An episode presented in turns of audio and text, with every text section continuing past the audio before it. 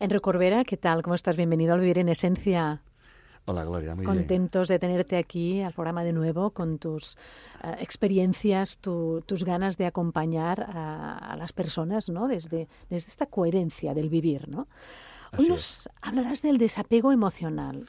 Uh, ¿Qué es esto del desapego? Porque a veces cuesta, ¿no? El coger distancia. La, la- la verdad es que la, distancia emocional es algo que todos deberíamos aprender a aplicar en nuestra vida en cualquier situación. De hecho, es, es una necesidad inherente. ¿no? Eh, el problema está cuando yo eh, hago un cambio. Pienso que dista- distanciarme emocionalmente me tengo que dis- distanciar físicamente. Y este es, este es el error. Yo hay mucha gente que me dice, me voy a tomar una, una, una distancia con la familia porque me tiene muy, muy, me tiene muy abrumado, ¿no?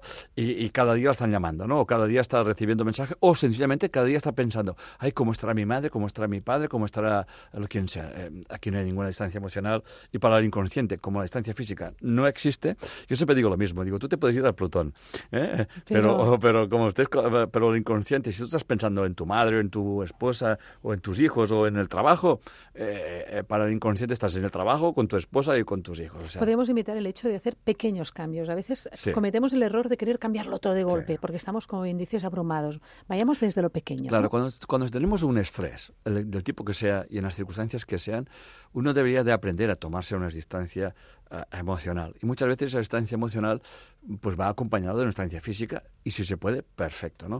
Pero se tiene que hacer sin la culpabilidad, sin el victimismo, sin el resentimiento, sin el me voy de tu lado porque me tienes hasta Harto. las narices y no hay quien te aguante y tal. No, no se trata de eso. No se trata de- ni, ni de culpabilizarte ni de hacer culpable a los demás. Si tú estás en un ambiente, ambiente emocional, eh, te has creado así, te has educado así y te han programado de alguna forma así o te han condicionado así. Y algún sentido tiene. Eso tiene una razón de ser, ¿no? Siempre decimos que una- un ambiente emocional donde tú, tú has crecido de pequeño, donde los papás están muy ausentes o, o hay- eh, no se preocupan de ti, eso va a crearte una persona con un vacío emocional y estás todo el día pegado a la gente y, y- y no, porque no sabes vivir sin los demás, porque tienes esa necesidad de que estén pendientes de ti. Y al revés, normalmente esa persona va a encontrar con una otra que ha tenido quizás una familia muy sobreprotectora, muy pendiente de él y buscará, la- y, y- bueno, y como siempre digo, eh, la- una cosa se encuentra con la otra y, la- y los, Dios los cría y ellos se, se encuentran y se juntan y se reajuntan. La ¿no? importancia ¿no? de conectar con uno mismo, con su sentir. ¿eh? A ver,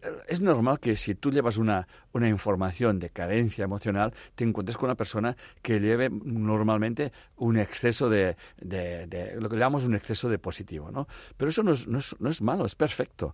Eh, el problema se convierte en un problema cuando eh, esas polaridades, la que lleva la- la- la- el, el exceso de negativo, eh, se at- atrapa al, al otro y el otro como ya, está, ya, ya va cargado de... Claro. se quiere separar, ¿no? Entonces aquí entramos en problemáticas de adicciones emocionales, ¿no? De manipulación, etcétera, etcétera.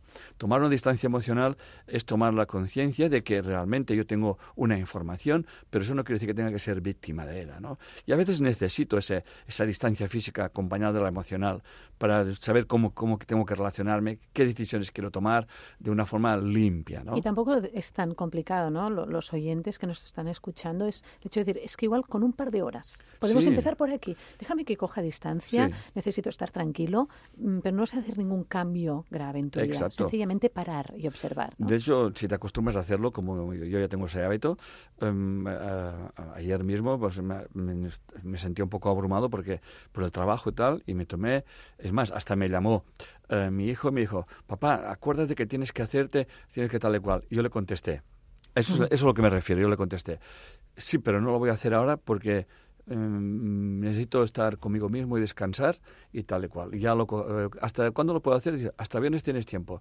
Y, y- y ahí se acabó.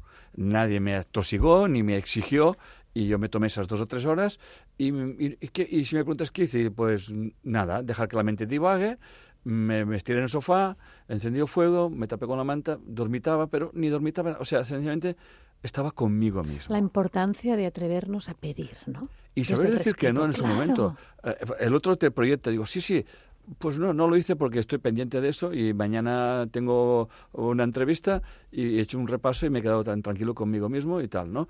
Y eso sí, te acostumbras a hacerlo, eh, pero, pero cuando empiezas a decir sí, pero no quieres, el famoso sí, pero, empiezas a eh, cargar, entonces ya te vas a cargar. Entonces que llega un momento que explotas y la, cosa se convierte, en, es mucho más grave, ¿no?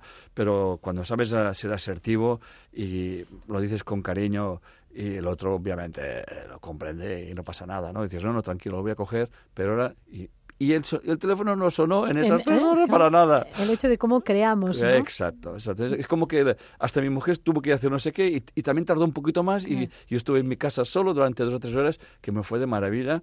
Y bueno, es como que te haces un reset. El permitirnoslo. El permitirnos. Cuando uno lo cree realmente, se lo permite el universo, confabula para que Cuando te sientes ¿eh? abrumado, nunca tomes decisiones, tómate un tiempo eh, vas a pensar que lo pierdes, pero lo vas a ganar, porque tus decisiones van a ser coherentes y no vas a, equivocar, no vas a hacer equivocaciones.